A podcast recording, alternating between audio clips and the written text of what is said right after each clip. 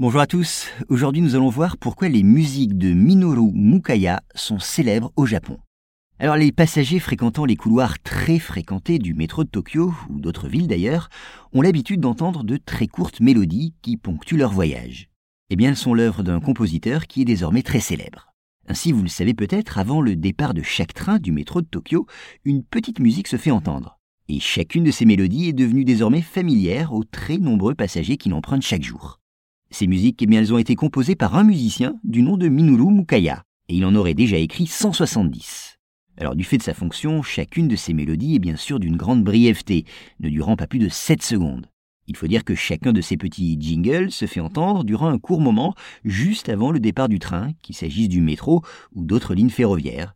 Il contribue ainsi à l'ambiance plus agréable des stations et renforce la sécurité des passagers.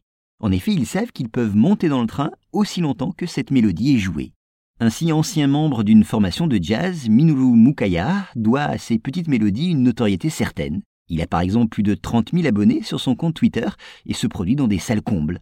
À noter que c'est à la demande des compagnies elles-mêmes que le musicien a commencé dès 1986 à composer ses mélodies. Et comme il a une passion pour les trains, eh bien il est ravi que sa musique accompagne leur départ. Et puis, compositeur inventif, il a tenu à adapter ses mélodies au lieu où elles sont entendues. C'est ainsi que sur les quais du métro de Kyoto, l'ancienne capitale impériale, les mélodies s'inspirent davantage des traditions musicales japonaises.